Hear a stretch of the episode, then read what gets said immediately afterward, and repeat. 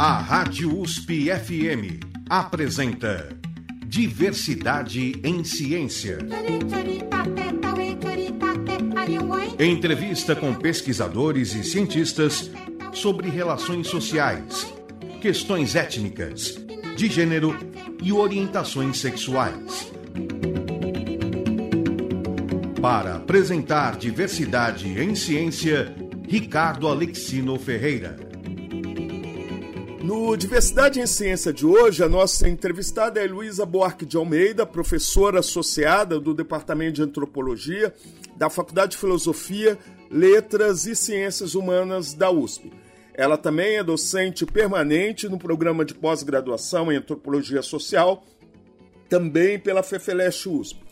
A Heloísa é fundadora da rede Não Cala, rede de professoras pelo fim da violência sexual e de gênero na USP. No Diversidade em Ciência de hoje, Heloísa Buarque de Almeida fala sobre a construção pública de categorias de violência sexual, que foi tema de sua tese de livre docência. Heloísa, é um grande prazer tê-la aqui conosco. Ah, Bom dia, é um prazer estar aqui com você. Muito obrigada por essa oportunidade de falar sobre o meu trabalho. Nós que te agradecemos a sua presença. Pois é, Heloísa, você a, a, vem estudando há muito tempo a questão, a, a questão de gênero, né? E mais recentemente você defende a sua tese de livre docência, que para o ouvinte que não sabe é um momento muito especial na carreira docente que é quando o docente ele tem a sua liberdade mesmo como pesquisador. E você traz a temática a, de gênero também para sua pesquisa.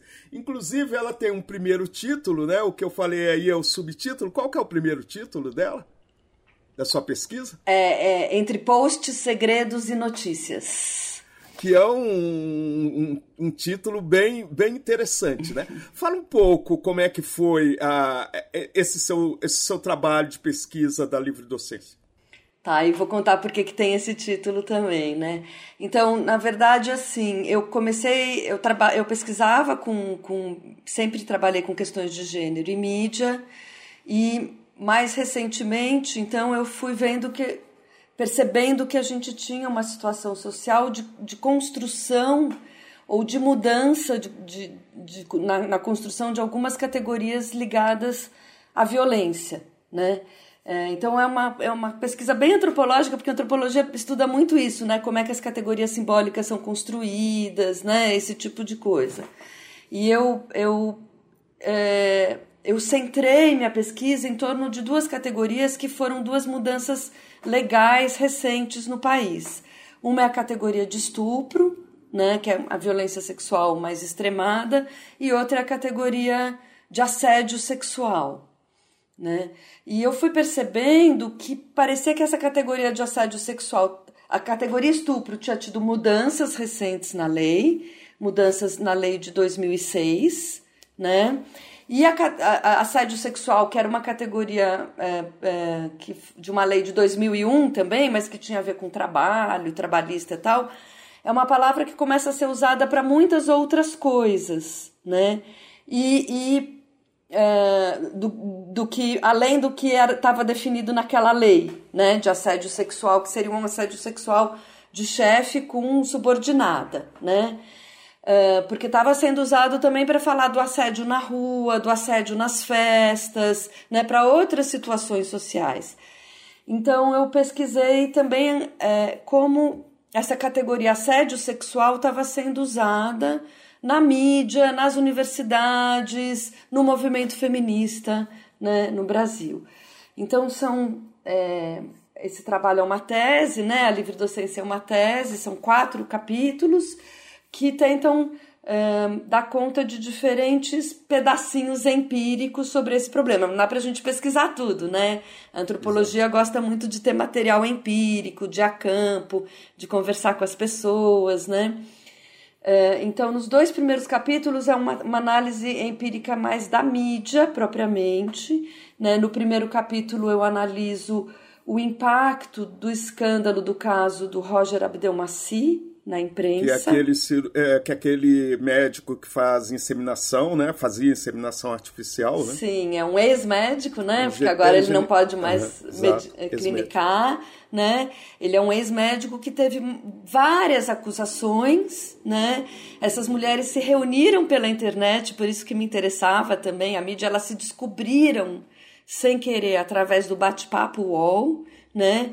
E elas começam esse processo, essas denúncias quando uma denuncia, quando algumas denunciam na, na, delegacia de defesa da mulher, essa denúncia chega aos jornais, a Folha de São Paulo faz uma matéria sobre isso, e aí várias outras vão denunciando também. Foi o primeiro caso que ah, deu esse, essa repercussão, assim, das mulheres começarem a ter coragem de, inclusive, se tornarem notícia?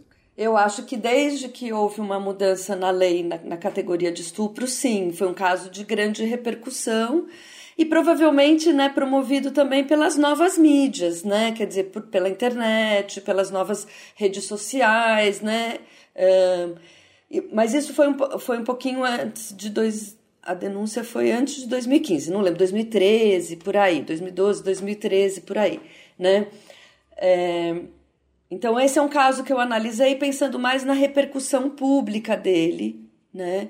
E, e também olhando um pouquinho para o processo jurídico, porque é muito raro haver condenação por estupro, né? Por violência sexual. E ele foi condenado, ele foi condenado mais do que tudo por importunação, por, na verdade chamava é, a lei antiga, né? Atentado violento ao pudor, é, tinha um outro tipo penal que eu não me lembro agora, né?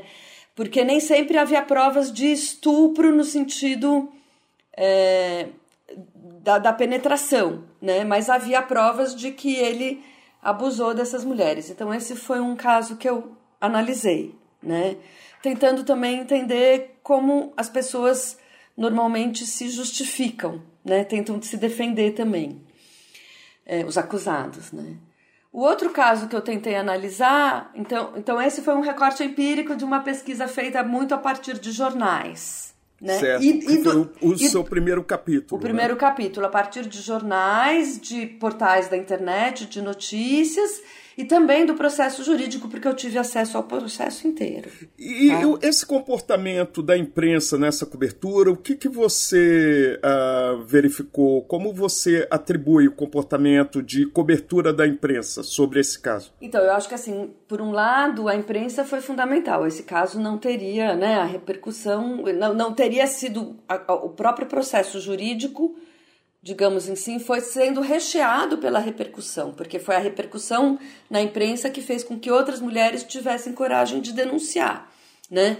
Porque ele era ele, já tinha um impacto na mídia, né? Ele ia muito no programa da Hebe Camargo, esse médico, ele era chamado de Doutor Vida pela Hebe Camargo, né? Era, porque ele fazia bebês de proveta, né? Na época se falava assim né? Ele era um médico de reprodução assistida, então ele fazia muito sucesso, muitas mulheres procuravam, ele teria feito muitos filhos e ele falava disso, né? Que ele teria feito, produzido muitas crianças, né?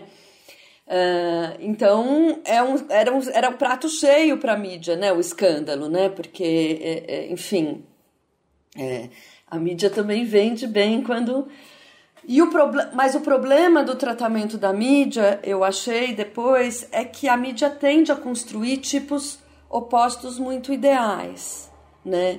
Então ele virou um monstro, né? Ele foi sendo construído como um monstro, né? De médico ele passou a monstro, parece, né? O nome do livro, uhum. né? É, ele virou uma espécie de monstro, né? E ao, ao mesmo tempo que a mídia gostou muito desse caso, porque as mulheres eram as vítimas perfeitas eram as mulheres que queriam ser mãe, né? Que foram procurar ele. Não, não era um ambiente de paquera, não era uma festa, elas foram procurar ele como médico. É um abuso, realmente, é um abuso da ingenuidade delas, né? É um abuso. Né? É, é uma história horrível, não estou dizendo que ele não, não, não merecia ser punido, etc e tal. Mas a mídia tende a construir dois tipos ela tende a fazer um melodrama, né? Seria a, des a, desumanização, né? As Tanto vítimas, de um lado e do outro. As vítimas... Porque a partir do momento que desumaniza o, o, o, violento, esse criminoso, né? Uh, você coloca ele em outro pa o patamar, não é? que então. dificulta entender que isso pode estar dentro do cotidiano, né? Você nem, passa a não ter nem condições de lidar ah, nisso em termos de, de reversão, de, de É, de você cria um monstro, né? Que daí, na verdade, abusadores sexuais são pessoas comuns. Não está escrito Exato. na cara dele que ele é monstro. Ele pode até ser um bom trabalhador, ele pode até ser um bom colega de trabalho, ele, ele pode ser bacana com os amigos e pode agredir sexualmente outras pessoas, né?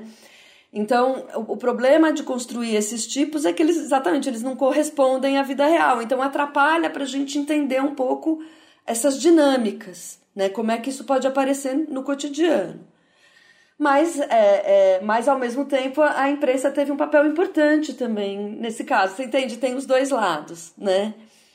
O outro exemplo empírico que eu peguei, era, eu comecei estudando uma campanha de, um, de uma ONG feminista, a ONG chama Think Olga, né? E tinha uma campanha que chamava Chega de Fio Fio, que é questionando, digamos, essa importunação sexual que a gente sofre nas ruas que é uma, um tipo de assédio, hoje a gente chama de assédio sexual, mas que quando eu era mais jovem, né, a gente nem tinha uma palavra para nomear isso. A gente falava, ai que saco, ai alguém me agrediu na rua, ai, né, você sai na rua e já vem um cara te passando uma cantada, né, uh, ou eu tenho medo da rua, ou situações de medo.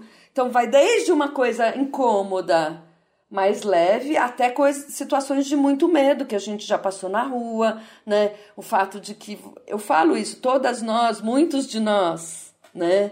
Mas muitas de nós, especialmente as mulheres, já foram encoxadas no ônibus, né? Se você usa transporte coletivo, né?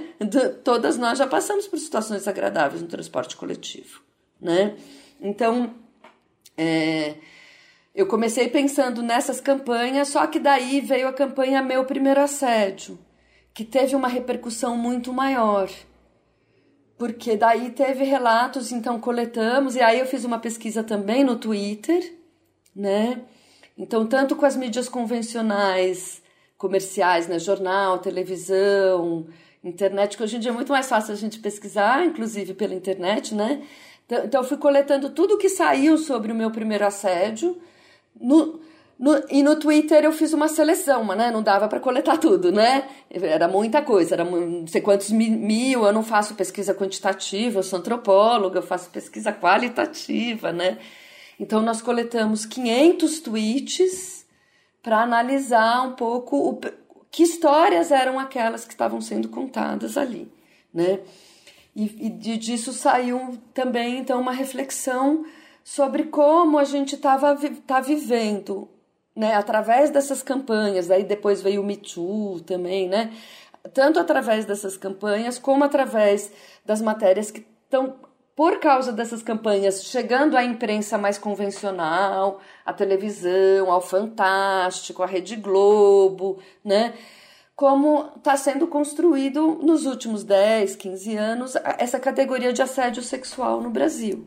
Né? Inclusive, essas campanhas elas se dão por, uh, por movimentos sociais, né? Também, sim, há uma importância dos movimentos sociais, dos, dos grupos feministas nesse, nesse processo, né? Que culminou em 2018 com uma nova categoria jurídica, que é a categoria de importunação sexual, que é uma lei nova de 2018. Então, na lei, esse, isso que a gente chama de assédio na rua chama importunação sexual.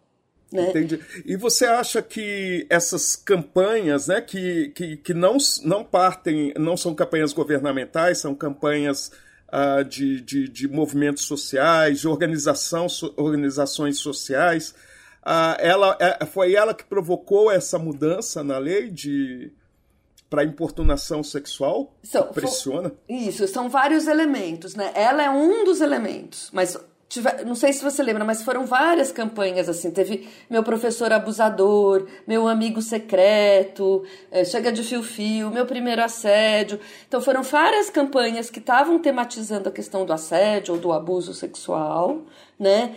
Mas um esforço dos movimentos feministas que já vinham falando disso, também dos movimentos feministas mais convencionais, não só esses que estão na internet. Às vezes eles estão conectados, às vezes não, né?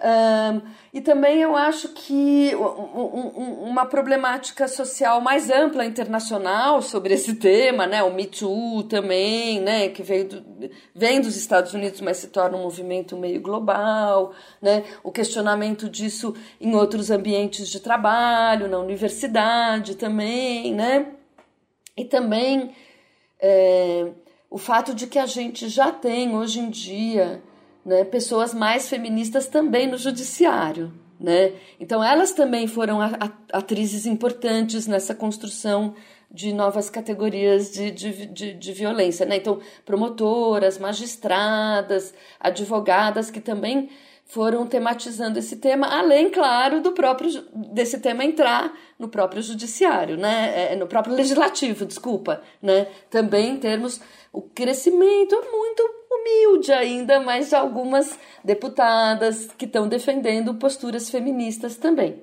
né? E, e essa lei também teve alguns casos um pouco escandalosos na época que ganharam a imprensa que ajudaram a promover essa lei. É uma das hipóteses que a gente tem, eu e uma ex-orientanda minha que trabalhou também com isso, que é a Beatriz Acioli Lins, né? Que foram alguns casos, eu não sei se você lembra de um rapaz que ejaculou numa moça no ônibus. Ah, sim. Né? Alguns casos que chegaram na mídia que falaram, gente, a gente precisa fazer alguma coisa. Né? Mas veja que é um acúmulo, de, são várias forças, né? São várias forças. E o momento chegar... histórico disso é 2017, 2018, né? Que é Sim. é um ápice. Sim um pouco depois do que 2015, quando a imprensa chamou essas campanhas de primavera feminista. Eu não lembro, não sei se você lembra disso, né? A imprensa falou: "Ah, primavera feminista". Eu não sei se a gente teve a primavera feminista ainda não. Mas mas certamente teve uma, um, um crescimento da visibilidade dessas pautas feministas, né? E isso foi o seu segundo capítulo, né? Isso foi o segundo capítulo, que é um capítulo exatamente sobre, é, sobre essa campanha, bem focado na campanha Meu Primeiro Assédio, na verdade, né? Eu expando um pouco o recorte empírico, mas o foco foi mesmo esse, né? Inclusive, ainda abordando seu, esse seu segundo capítulo, quando você fala ainda não tivemos a primavera feminista, eu gostaria que você explicasse melhor, mas uh, vamos falar sobre isso no próximo bloco? Tá.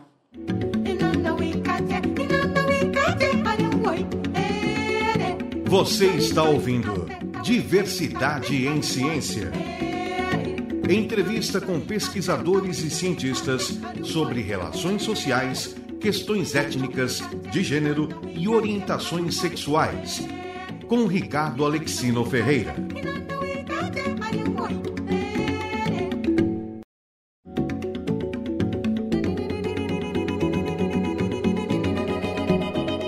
A Rádio USP FM está apresentando Diversidade em Ciência.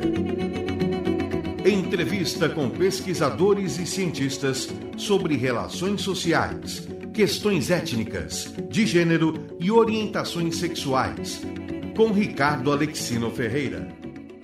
Você está sintonizado na Rádio USP no programa Diversidade em Ciência, que tem como entrevistada Heloísa Buarque de Almeida, professora associada do Departamento de Antropologia da Faculdade de Filosofia, Letras e Ciências Humanas da USP e docente permanente do programa de pós-graduação em Antropologia Social também da USP. Heloísa é fundadora da rede Não Cala, rede de professores pelo fim da violência sexual e de gênero na USP. No Diversidade em Ciência de hoje, Heloísa Buarque de Almeida está falando sobre a construção pública da, de categorias de violência sexual, que foi tema da sua tese de livre docência. Pois é, Heloísa, no bloco anterior eu perguntei para você, você está uh, detalhando como é que foi essa sua tese, né? Então, você fala no segundo capítulo, uh, uh, no primeiro você tenta buscar um estudo de caso, que foi com aquele médico, qual que é o nome dele mesmo? Caso do médico Roger Abdelmaci. Exatamente. Aí você faz um estudo de caso, como a mídia abordou aquilo, e depois você faz, ah, no segundo capítulo, você faz uma análise como grupos ah, da organização civil ah, ah, abordava, fazia campanhas contra o assédio sexual. Né? Então você estava falando, e num determinado momento você fala que a, a primavera feminista, que é um termo até bastante interessante, talvez uma, uma analogia à primavera árabe, né?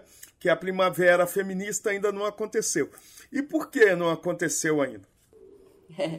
Não, eu acho que assim, é, houve um, um, um, certo encanto de parte da, da, da, imprensa com uma maior, uma crescente visibilidade de alguns movimentos feministas, né?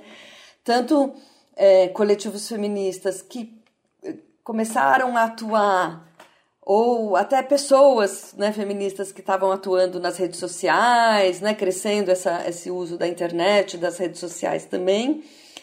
É, mas também porque, enfim, essas denúncias ganharam mais visibilidade, como nessa, nessas campanhas Meu Primeiro Assédio, né? A gente teve um crescimento dos coletivos feministas nas universidades também, né? Uma explosão, né? Hoje em dia toda faculdade tem algum coletivo feminista, todo colégio tem algum coletivo feminista, né?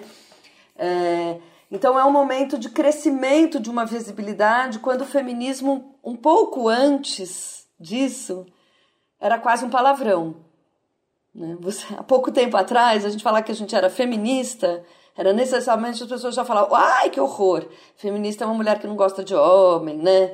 É, nos anos 90, por exemplo, né? Assim, era, isso era bem marcante, né? Então, assim, de fato, houve um crescimento do feminismo, do debate do feminismo, né, de tipos de feminismo ganhando a arena, né? São sempre diferentes correntes feministas que estão em jogo, mas é, como a Primavera Árabe, aliás, a promessa feminista não veio, digamos assim. Quer dizer, não é que não veio, eu acho que foi bacana, foi importante, é bacana que a imprensa tenha mostrado isso, tudo, mas esse processo é lento, né? É um processo que exige mudanças sociais mais profundas do que a gente viu até agora, né? Então Inclusive... ainda somos Ainda somos o país que um dos países que mais mata mulheres. Isso, isso que eu, eu gostaria de falar um... com, você, é, é, com é. você que o número de feminicídio, né, a, tem crescido, né? Ou pelo menos tem sido mais noticiado, né? Sim, o, o, as taxas de feminicídio cresceram recentemente, né?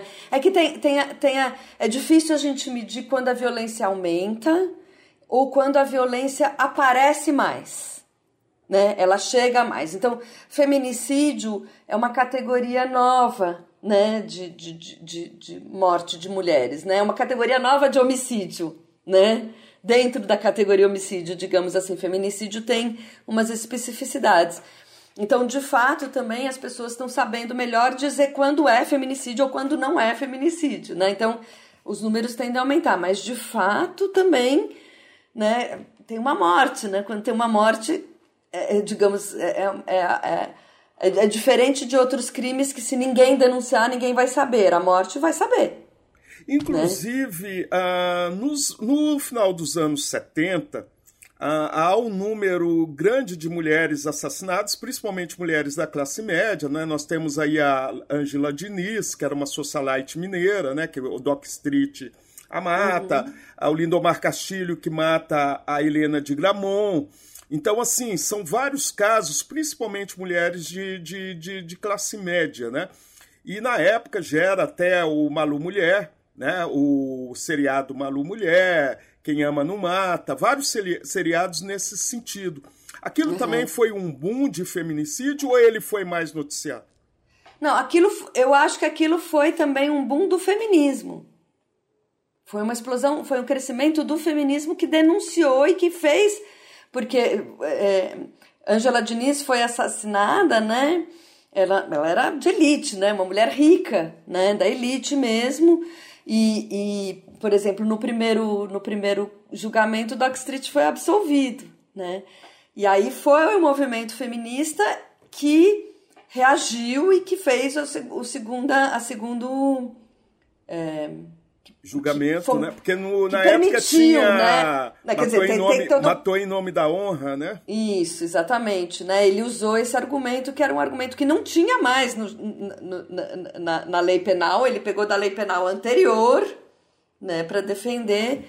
Mas enfim, o que eu queria dizer é que assim, aquela explosão de denúncias tem a ver também com o crescimento do feminismo. Então é parecido nesse sentido com a explosão de denúncias sobre assédio que a gente vive hoje. Né? Se não tivesse o feminismo, essas denúncias não apareceram. Não, que, não quer dizer que o assédio não aconteceria. Tá certo? Uhum. Provavelmente ele aconteceria até mais do que quando ele é denunciado. Só que agora ele está aparecendo porque ele está sendo denunciado ou ele está sendo falado. Né? Então eu acho que eu posso engatar nos, não sei se eu gato nos outros dois capítulos. Ah, sim, por favor. Ah, então, assim, esse segundo capítulo foi para falar das campanhas né, em relação ao assédio sexual e a gente acabou até indo na questão já do, do feminicídio. Pode falar sobre o seu terceiro capítulo? Como é que, como então, é, que então, é, o terceiro e o quarto capítulo são capítulos, então, que eu me volto para tentar analisar o que nós estamos vivendo nas universidades nos últimos anos, principalmente de 2015 para cá, né? Um, uh, então, é, mas particularmente a partir de 2013, para ser mais exata, né? Eu tentei, é, eu, eu, eu tentei analisar um pouco o que veio um pouco da minha experiência como docente na USP, porque ao dar disciplina de gênero mais teórica, na FEFELESH, a oferecer essa disciplina desde 2007, desde, né? tanto na graduação como na pós, quando eu entrei como docente na USP, né?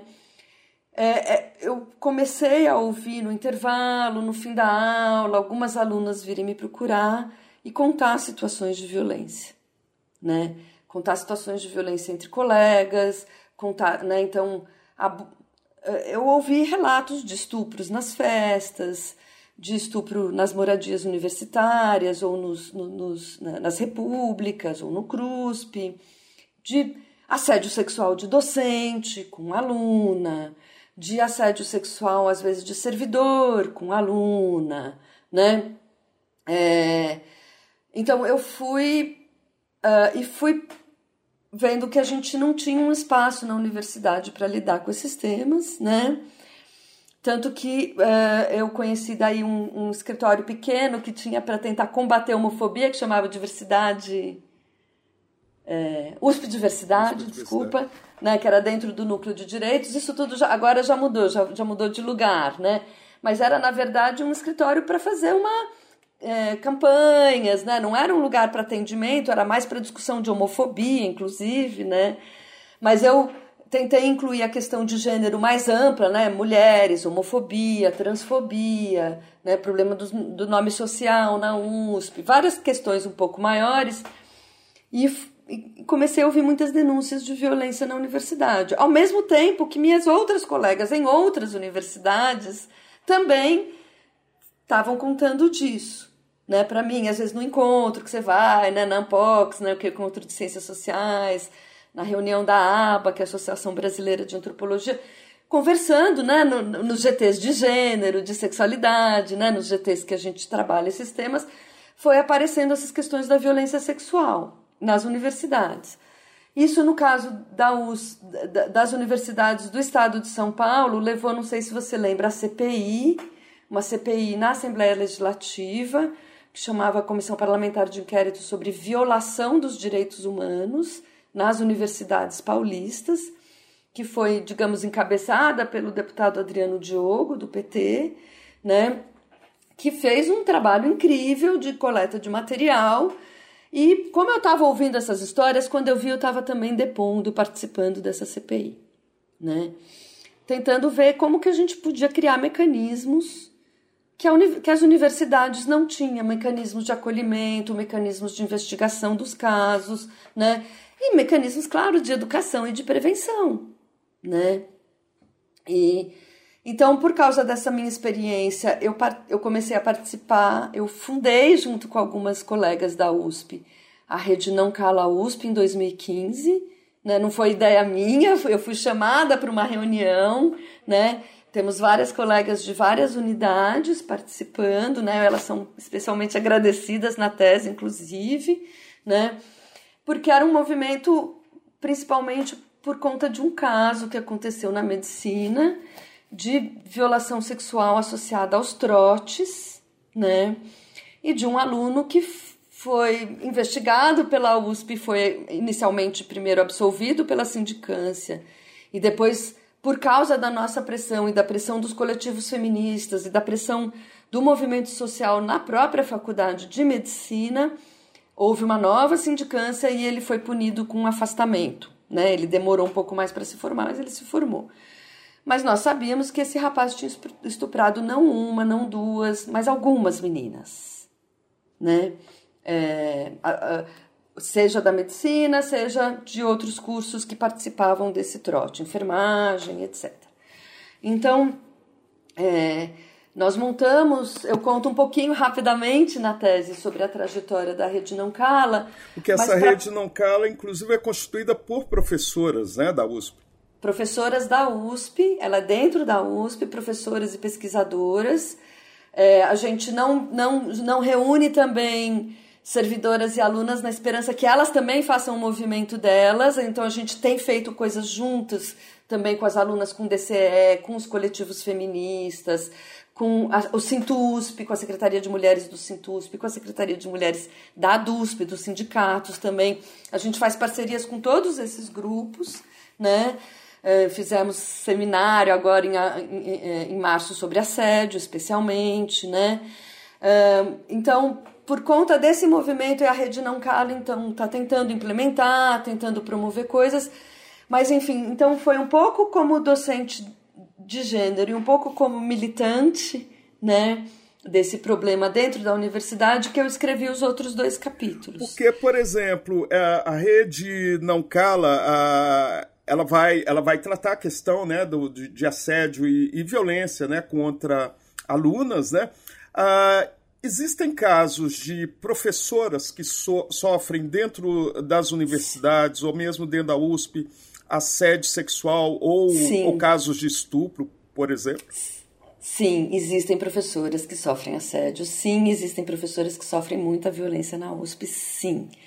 Então, a gente começou, nesse caso urgente, de, de estupro de alunas, né? Que é chocante e que nos comove e que é, a, a, o estupro digamos é uma situação que nos pega muito forte né digamos né muito assustador né para nós que somos feministas e que trabalhávamos às vezes já com violência né às vezes trabalhando com violência doméstica pesquisando outros temas mas é, é, isso nos, nos digamos mobilizou muito fortemente mas na hora que a gente foi se reunindo, a gente foi se reunindo e vendo um monte de outros problemas. Né? Então, os casos de assédio sexual, de professor e aluna, os casos de assédio sexual e assédio moral que nós sofremos corriqueiramente, várias de nós, em nossos departamentos, em nossas unidades, casos de professoras que, porque tiraram licença maternidade, depois são punidas pelos colegas de, com acúmulo de trabalho quando elas estão com um neném pequeno em casa, né? Então a gente tem vários problemas. A, a, violência que você coloca tem um espectro, né, mais amplo, né, em relação aí às professoras, né? Também, né? E, claro, o assédio moral também acontece muito, mas nessa pesquisa, agora eu estou pesquisando um ex-assédio moral. Mas nessa pesquisa, naquele momento, eu estava focada mais no assédio sexual. Porque isso você está colocando de 2013 para cá, né? Antes até uhum. que você... Fa... É, porque nós estamos no, no, terceiro capítulo da sua tese, né? É isso, é. né? Da sua tese de livre docência. Ah, antes que a gente passe para o quarto, mas que a gente está abordando os casos específicos de violência, ah, mas de, de uns anos para cá, a, a sensação que dá é que houve uma, uma melhora nessa questão ou uma não uh, notificação uh, ou publicização desses casos? Então, é, é muito difícil e é muito complicado falar ou denunciar esses casos, né? Então, a denúncia formal, como fazer uma denúncia formal dentro da universidade, por exemplo, ainda está longe do ideal Então, é, o que eu acho que é, é, o que eu acho que a gente está tendo ainda é a construção de caminhos para saber se a gente pode de fato apurar esses casos, né? Então, é, é, é, isso, isso não está na minha tese ainda, né? Quer dizer, o que está na minha tese é, no capítulo 3, um pouco eu olho mais para os casos que estão associados aos trotes, então entra esse, exatamente esse caso que impulsionou a rede não cala, por isso a rede não cala está um pouco descrita ali, né? A como os trotes eram um tipo de violência que era sancionada pela, pela universidade. Né? Tinha lá uma regra, não pode trote, desde 1999, quando um aluno morreu na piscina, né? morreu afogado na piscina. Quer dizer, é uma coisa. Lá na faculdade de medicina. Sim, uma, né? uma tragédia, uma coisa horrorosa. Exato né? Mas é uma tragédia que de algum jeito era permitida por, por esses rituais. Era possível de acontecer nesses trotes que eram trotes violentos. O que eu mostro no capítulo 3 é que tinha, por exemplo, um hino, eh, os hinos que eles cantavam, as musiquinhas que eles cantavam no trote eram impressas pela, pela faculdade e tinha um hino que falava, juntava todas as meninas no meio, os meninos ficavam em volta as, as caloras no meio, os veteranos em volta, e cantava estupro sim, que aqui tem, se reclamava estuprar você também. Então o problema é que, de algum modo, embora tivesse escrito lá uma portaria não pode trote, a universidade era conivente com isso. Ou tolerante com isso. Tolerante, mas era conivente, porque ela, ela dava verba para isso, entendeu? É, tinha um, um, um, instituto chamado ShowMed dentro da USP, com CNPJ e tudo, financiado por ex-alunos, é, que, que, que, que promovia a formação de panelinhas internas através de trotes mais violentos ainda. Né? Então, é, é, a gente vê que. Como é que você vai denunciar uma coisa dessas? Se isso é promovido pela sobre, própria universidade, sobre, entendeu? Sobre a questão de denúncias, né? Uh, vamos falar no próximo bloco como elas têm se dado dentro da universidade ou se tem acontecido, né? Tá.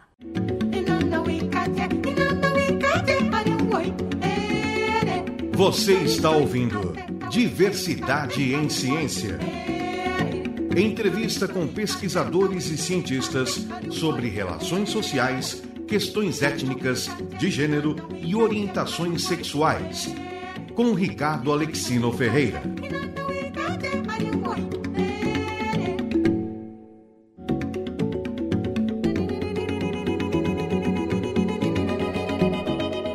A Rádio USP FM está apresentando Diversidade em Ciência. Entrevista com pesquisadores e cientistas sobre relações sociais, questões étnicas, de gênero e orientações sexuais, com Ricardo Alexino Ferreira. Você está sintonizado na Rádio USP no programa Diversidade em Ciência, que tem como entrevistada a Heloísa Buarque de Almeida, professora associada do Departamento de Antropologia da Faculdade de Filosofia, Letras e Ciências Humanas da USP e docente permanente no programa de pós-graduação em Antropologia Social, também da FEFELESTE USP. No, ela, a Heloísa também é fundadora da Rede Não Cala, rede de professoras pelo fim da violência sexual e de gênero na USP. No Diversidade em Ciência de hoje, Heloísa Buarque de Almeida está falando sobre a construção pública de categorias de violência sexual, que foi tema de sua tese de livre docência.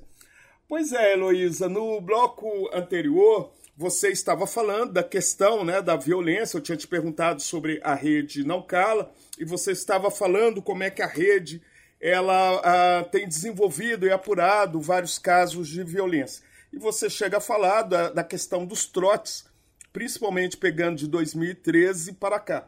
E eu pergunto para você se nos últimos anos a violência ela, a, a, ela, ela chega a, a, reduzir dentro da USP. Então, é, é, como eu falei, é sempre difícil a gente saber se essas violências aumentaram, diminuíram ou se aumentou a denúncia, né? Porque a gente não tem dados para comparar, dados confiáveis para comparar. Primeiro porque a gente não tinha um lugar, e continuamos não tendo ainda, eu acho, nem um lugar adequado para atendimento, nem procedimentos adequados de investigação para esse tipo de caso, né?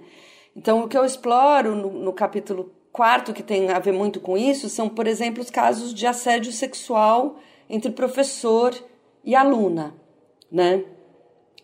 E tanto para aquela essa violência que acontece entre colegas, que foram os casos que a gente viu primeiro, como isso entre professor e aluna, como outros tipos de agressão, né, entre professor e professora, entre servidor-chefe e funcionária sub, que é né, submetida àquele chefe, né, quando normalmente tem uma hierarquia, assim como pode ter violência entre horizontal entre pessoas que estão na mesma hierarquia, mas que têm desigual, outras desigualdades de gênero, de raça, de classe, né? Então, lembrando sempre que a gente está atravessado por várias hierarquias, além da hierarquia acadêmica, né? A gente está atravessado por outras diferenças, por isso que a rede é uma rede contra a violência de gênero, né? Outras só... diferenças que você coloca, diferenças étnicas, diferenças de classe social, tudo, né? É, de deficiência, né? A gente tem, a gente não vê muito isso na USP, né? O problema do racismo, tudo isso que nós temos nessa universidade, né? Então, é, a gente tem uma primeira pesquisa que dá uma mensuração um pouco do problema, uma pesquisa quantitativa. Eu não faço a survey pesquisa quantitativa que é uma pesquisa feita em 2017, chama Interações na USP. Isso está disponível no site do USP Mulheres, inclusive para quem quiser. E ela mostra uma certa proporção de, de, pessoas, de como as meninas, né, as mulheres sofrem mais agressões do que os homens, né? As pessoas LGBT mais ainda, né? Ah, as meninas negras sofrem mais agressões do que as meninas brancas, né? E uma porcentagem não tão pequena de pessoas, eu não lembro exatamente os números, mas dava assim, mais ou menos. É, 11% das meninas sentiu que já, sof já sofreu violência na USP, 3% dos rapazes, meninas não, moças, né? 3% dos rapazes e 70% das pessoas trans, né? Nossa, é um número é, assustador. Alto, é que né? pessoas para, trans para pessoas eram trans. poucas, agora temos um pouco mais na USP, estão ficando um pouco Você, mais visíveis. Você, inclusive, chega a citar o, o, um outro gênero, né, que seriam os rapazes. Né? Eles também são submetidos à a, a, a, violência, né? Que tipo de violência? Então, né? Então, é, eu acho que no, no, caso da universidade, o que eu quero estudar mais agora, é te, a gente também precisa pensar no assédio moral, né? Nesse capítulo quarto, só para focar, eu foquei nesse tipo de assédio sexual. E, mas só para mostrar para você como é complexo. Tanto o assédio sexual como a violência sexual, o estupro propriamente, é muito difícil de denunciar. A gente não tem confiança para denunciar nem na Delegacia de Defesa das Mulheres. e a gente tem aí inúmeros casos públicos, por exemplo, na pandemia teve o caso da Mari Ferrer, que mostra que quando um caso de estupro chega no judiciário, Primeiro, calcula-se que só 10% dos casos são efetivamente denunciados, tá? De estupro. Estou falando de estupro, de violência sexual, né? A grande maioria é de meninas, mas há uma proporção de vítimas que são meninos, principalmente crianças, rapazes e crianças, né? Isso é, é, é, envolvendo aí a questão do estupro. Né? É, do estupro, estou dizendo em geral, né? Não só na universidade, uhum. né? Em geral, no Brasil, se você olhar os dados, né? Sempre tem dados recentes, IPEA tem dados recentes, Fórum Brasileiro de Segurança Pública tem dados recentes. E o que esses dados mostram é que mais ou menos só 10% dos casos são denunciados. E desses casos que são denunciados, só 10% serão punidos, né? Tudo bem que no Brasil se, se, denuncia e se investiga os crimes muito pouco, em geral, para todos os crimes, não só crimes de, de, violência de gênero, não só de violência sexual, né? Mas é, é, a gente calcula na universidade a mesma coisa, só 10% dos estupros são, são denunciados. Assédio. Inclusive, houve na USP um caso de um docente, né, que é, é eu, ele parece que cometia, não sei se foi assédio sexual e assédio moral, né, que foi mandado embora, Sim, né? Sim, a gente já teve dois. Exonerado. A gente já teve dois docentes da USP que foram demitidos por assédio sexual e assédio moral, né? E um deles assediava inclusive colegas, até onde eu sei. Né? Isso saiu, o nome é público, saiu nas notícias. Né? Depois que Exatamente. o caso. Enquanto o caso está sendo investigado, ele é sigiloso, mas depois que foi punido, né, ele, ele pode ficar público. É... E essa, esse, esse quarto capítulo da sua pesquisa, ele vai abordar essa, é, essa questão ainda dentro da universidade, né, que sai do universo de a, da, das caloradas e tudo, e parte para um outro universo que seria as relações de trabalho, o, o cotidiano. Né? Exatamente. Né? E, e, daí, por isso que daqui a pouco eu vou, eu vou chegar, uma hora eu acho que eu vou chegar a pesquisar o assédio moral, porque exatamente o que foi, foi aparecendo foram essas coisas que estão mais rotinizadas e naturalizadas no cotidiano, né? Então, uma coisa que as pessoas muito me perguntavam, eu falava assim: mas você acha que um professor não pode realmente se apaixonar, um professor e uma aluna, né? Por que, que você acha que é só assédio e tal? Eu falei: bom, vamos pensar um pouco. Primeiro, porque a gente naturalizou essa ideia de que todo departamento tem pelo menos um professor galanteador, né? É, às vezes mais de um, é, que dá problemas, né? Normalmente ele dá problemas recorrentemente. Ele não faz isso com uma aluna. Ele faz isso com uma, depois com outra, depois com outra, depois com outra, né? Então, é, é, são coisas que estão muito naturalizadas no cotidiano, né? Como coisas normais. E o problema que a gente precisa entender e que eu tento mostrar é que a, a, a paquera vira assédio quando ela é só de um lado. Quando ela não tem consentimento, a paquera pode acontecer, né? Então, isso eu falo para os meninos nas festas. Se a menina não tá, não tá te dando bola, ela só tá desviando de você, você pode estar tá morrendo de amores, mas você tem que ser capaz de ouvir o não. Ela tá dizendo não. Ela não, ela não encara o seu olhar, ela vira o olho, ela foge de você na festa, ela não está te paquerando. E Quer eu... dizer, a, a, medida seria o não. Seria a reciprocidade, né? Entender se, sente se é intimidade e tudo não, né? Entendi. E o, e, a, e a, o difícil na relação professor-aluno é como é que esse não é expresso, se a aluna se sente obrigada. Né? A aluna admira o professor, às vezes é o orientador, é um cara que ela tem admiração, ela tem admiração intelectual. Não necessariamente ela tem interesse sexual no professor. E o professor muitas vezes não consegue ouvir o não. Entendeu? Ele não consegue entender que ela está tentando dizer não, né? Mesmo quando os casos que eu atendi, mesmo quando ela disse explicitamente não, ele não conseguiu ouvir o não, né?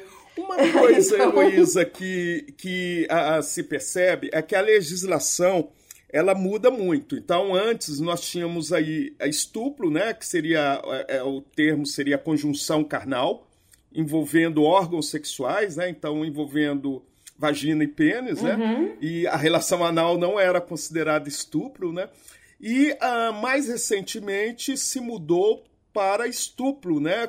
Uh, vários a, a, relação anal, a qualquer ato, relação não, é, qualquer a violência, é. a violência sexual anal, é, desculpa, qualquer ato. É qualquer ato libidinoso sem consentimento. Certo.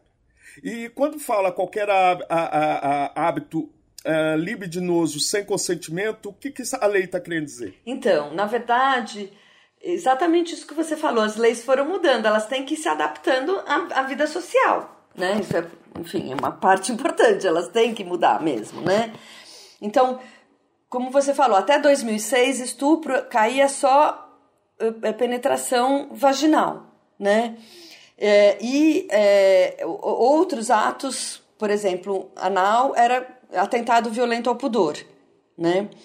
A pena era parecida, né? Então, mas ao se juntar tudo, você pode melhorar, né, mostrar que qualquer ato de violência sexual precisa de tratamento, de acolhimento, de atendimento. E uma coisa que a gente tinha é que a categoria estupro não incorporava a, porque a violência sexual ela é muito mais comum no ambiente doméstico.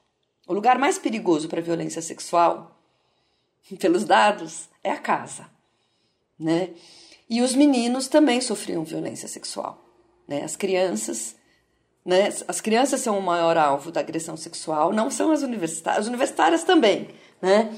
Mas são jovens, crianças, jovens e adolescentes que sofrem mais essa, essa agressão, né? Então, essa mudança legal é para a gente também considerar que a gente precisa tratar na, na, no atendimento médico também os meninos que sofrem violência, também os rapazes que sofrem violência sexual, né?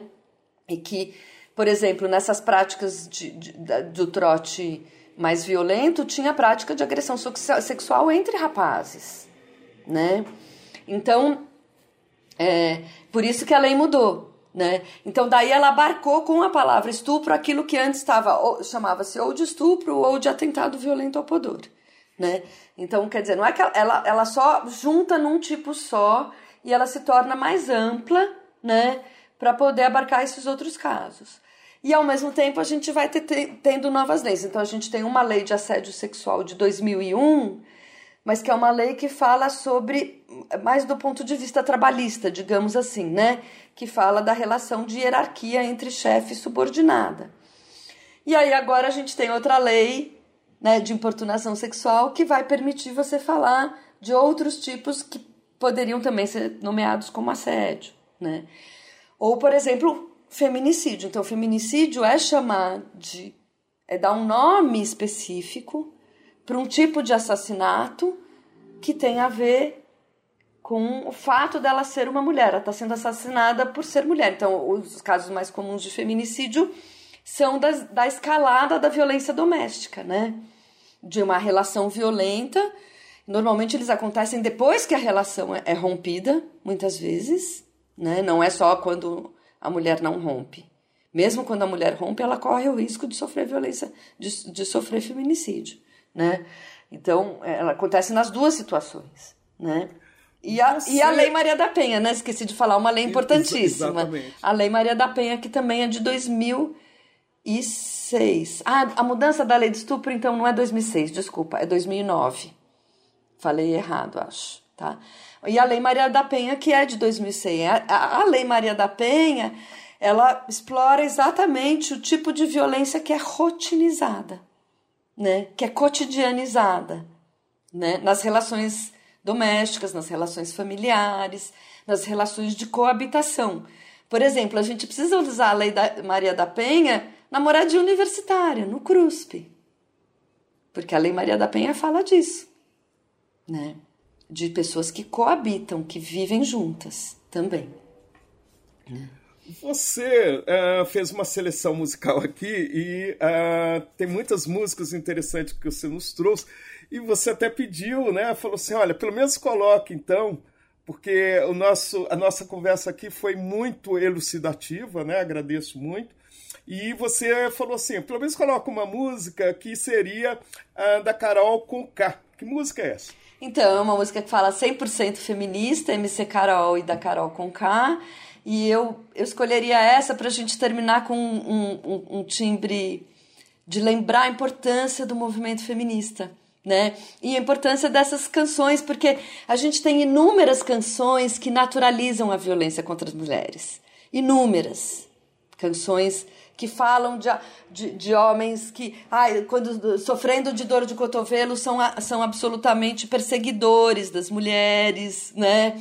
É, é, inúmeras canções que revelam como a gente aceita, né? Essa mulher é chata, dá, né? É, deixa ela pra lá e tal. E eu acho importante lembrar que também a gente tem canções feitas por mulheres, lembrando dos direitos das mulheres, né? Então, assim, esse movimento feminista jovem, né? Elas são jovens, né? E que também, é, né, chamando a atenção também do movimento feminista negro, que é muito importante nessa, nessa, nessas batalhas novas que temos, né, para desnaturalizar essas violências que são tão naturalizadas. Então vamos ouvir aí 100% feminista uh, da Carol Conká e MC Carol.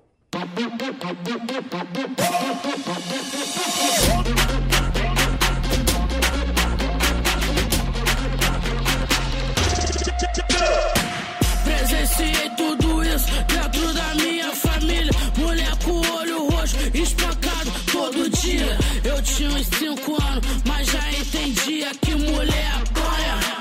Se não fizer comida, mulher oprimida, sem voz obediente. Eu crescer, eu vou ser diferente. Eu cresci. Prazer, Carol Bandida. Representa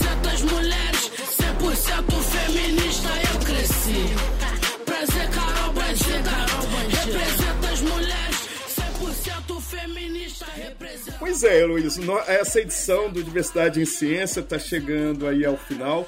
São muitos elementos, a, a sua tese ela é muito importante, muito contemporânea sua tese de livre docência.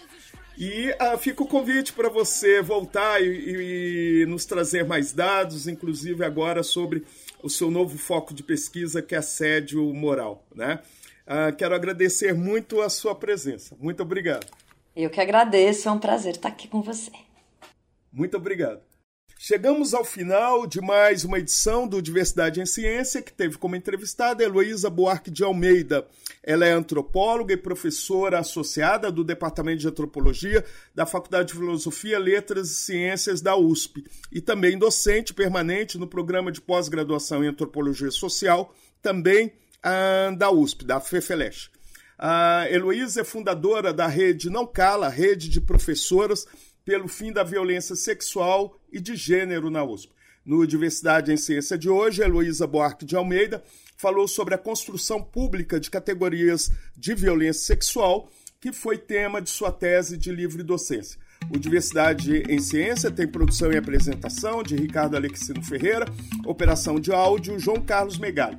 A música tema Chori Chori, apresentada no Diversidade em Ciência, é dos indígenas Jaboti de Rondônia, resgatada e reelaborada por Maluí Miranda no CD Iru.